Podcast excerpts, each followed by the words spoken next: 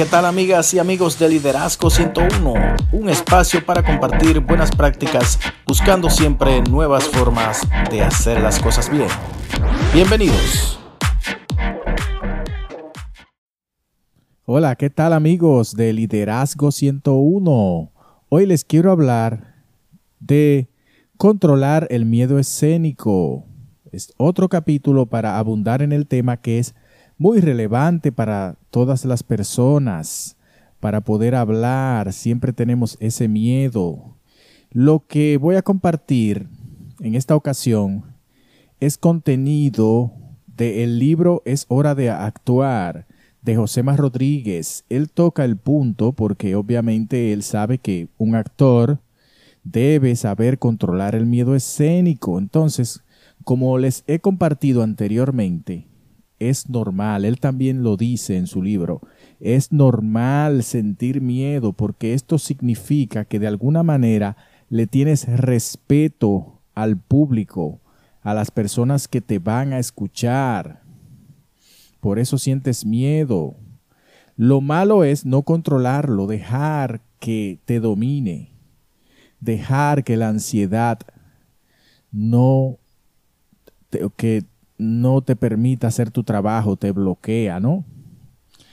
Pues bien, las causas ya se las había mencionado en otro capítulo. Por lo general, eh, la ansiedad es una consecuencia, o sea, el miedo escénico es una consecuencia de la ansiedad. Fíjense. ¿Por qué? Porque nos estamos enfrentando a algo desconocido. Por lo general, mm, no, yo no sé hablar, yo nunca he hablado por televisión, por radio, yo nunca he hablado en la iglesia, en ninguna parte. Es enfrentar lo desconocido. También sentimos miedo de fracasar, de que digan, wow, lo hizo mal, fracasaste, uff. ¿Verdad? Miedo a fracasar. También a veces no queremos parecer unos tontos ante el público y tampoco queremos aburrir a las personas. Esas, esas, son las causas más comunes del miedo. Pues lo bueno es que se puede vencer, se puede controlar. Para mí el miedo escénico es tiene como el mismo espiral de la ansiedad de enfrentar algo nuevo que uno va sintiéndose como en un remolino, donde te vas envolviendo cada vez más y cada vez más y, te vas sintiendo peor, te da un mareo, hay gente que se marean. A mí, por ejemplo, lo que me pasa es que me aumentan las pulsaciones del corazón. Es normal. También mariposeo en el estómago, como que si tuvieras mariposas en tu vientre. Temblores, te tiemblan las rodillas, te tiembla todo, te tiembla hasta la voz. Pues lo que tenemos que hacer es controlarlo. ¿Y cómo? Hay varias formas y les voy a compartir lo que dice Josema. Número uno, hacer ejercicios. Él dice sudar. Cito, hacer ejercicios de relajación y movimientos corporales unos minutos antes de entrar a escena. Resulta una manera práctica para enfrentar el miedo escénico, dice él lo hace desde la perspectiva del actor, ¿verdad? Por eso habla de escena. Pero sí, hacer ejercicios es una forma de controlar el miedo y en el capítulo que yo dediqué a este tema les hablé de relajarse. Hay muchos métodos, usted puede buscar en internet ejercicios de relajación. Por lo general, lo que se recomienda es cosas como por ejemplo estiramientos, ejercicios simples. No, no vaya usted a echar a hacer una carrera de 10 kilómetros antes de dar un discurso, ¿verdad? Pero a mí me resulta que si camino un tramo y regreso y camino, eso me relaja un poco. Pues bien, número dos, dice Josema, el conocimiento quita el miedo los primeros tres minutos.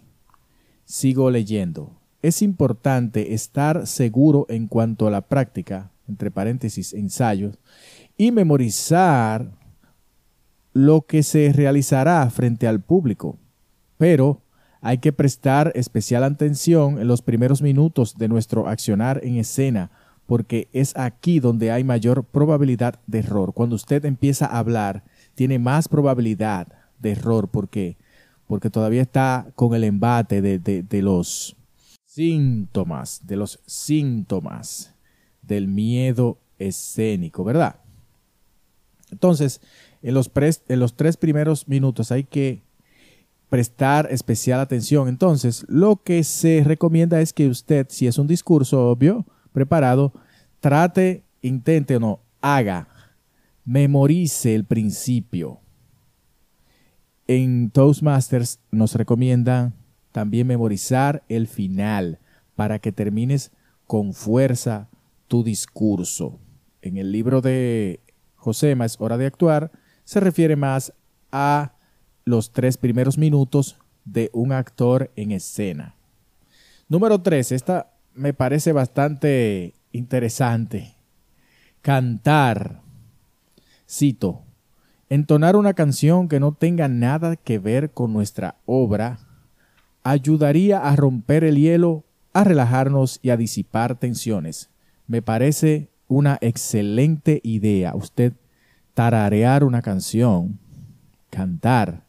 Esto también te sirve para, para tú ejercitar la voz, porque recuerden que también es importante hacer algunos ejercicios, como el que nos enseñó el profesor Carlos Santana, ese gran locutor, el ejercicio que él llama del actor, que es repetir varias veces año, año, año, año, año. Él inclusive cita que a veces él va caminando hacia el estudio o va en su carro ah, y va todo el tiempo año, año, año, año y subiendo las escaleras año, año, hasta que llega al sitio y empieza a trabajar.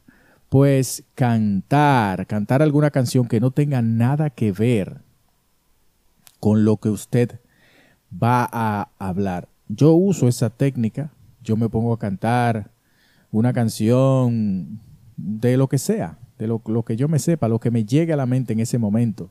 Puede ser desde una balada hasta, hasta, no sé, un reggaetón, un merengue, lo que sea. Y de paso practico el uso de mi voz. Número cuatro. Otra recomendación interesante. Elemento de apoyo. Leo algún elemento que puedas introducir a tu trabajo frente al público para apretar y descargar en él tus nervios.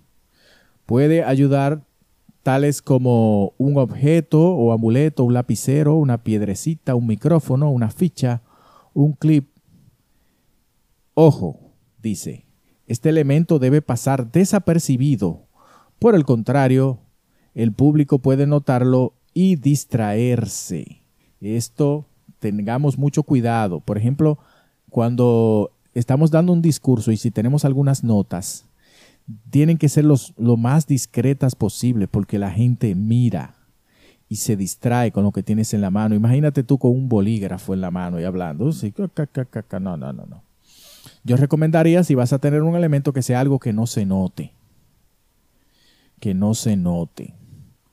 Y depende de las circunstancias, porque a veces lo mejor es no tener nada en las manos para que tengas libertad de moverte y de apoyar el mensaje con tu lenguaje corporal. Número 5. También me parece muy interesante para las personas que son religiosas. Dice, una oración. Cita Josema, para mí es la más importante. No importa cuál sea tu credo ni religión. Si la tienes, debes invocar a esa divinidad. Jesús, la Virgen, Mahoma, el indio, Duarte, etc. Para que te dé fuerzas y te ayude en tu trabajo frente al público. No está de más que después de la oración se diga la frase, rómpete una pierna, que es algo, una alegoría de, un mensaje de, de buena suerte en lo que concierne al teatro. Pues bien, me parece que sí, que esto funciona, porque eso te relaja también. El hecho de tú meditar antes de empezar a hablar, por supuesto que funciona. Por supuesto que te ayuda. Bien. La número 6, él dice, entrar a escena. Es hacer conciencia de atreverte, de no echar hacia atrás, de iniciar, pues luego que comienzas los miedos se van disipando. Sí, uno va sintiendo como ese, ese, valga la redundancia, ese sentimiento de que, oh, pero, pero esto no era tan difícil, oh, pero mira, pero... Después empiezas tú a pensar, oh, pero me la estoy comiendo, oh, pero la gente se está riendo, oh, pero la gente está poniendo atención. Eso te empieza a, te ayuda a sentir más confianza en ti mismo y te ayuda a controlar el miedo. Concéntrate en el mensaje, no en cómo lo estás haciendo. Es lo que dice Toastmasters. Y esto que dice Josema también nos ayuda a apoyar ese concepto, ¿no? También. Entonces, relajarse, señores, muy importante hacer algunos ejercicios, él dice sudar, es lo mismo, hacer algunos ejercicios te puede ayudar, hacer una oración, memorizar, memorizar, parte, la parte de inicio, y bueno, y recomiendo yo la parte final también de tu discurso. Bien, esto fue un fragmento de Cómo controlar el miedo escénico que encontré en el libro Es hora de actuar de Josema Rodríguez. Si tienes dudas, puedes contactarme en tomedi.yahoo.com. Aprendamos nuevas formas de hacer las cosas bien. Hasta la próxima.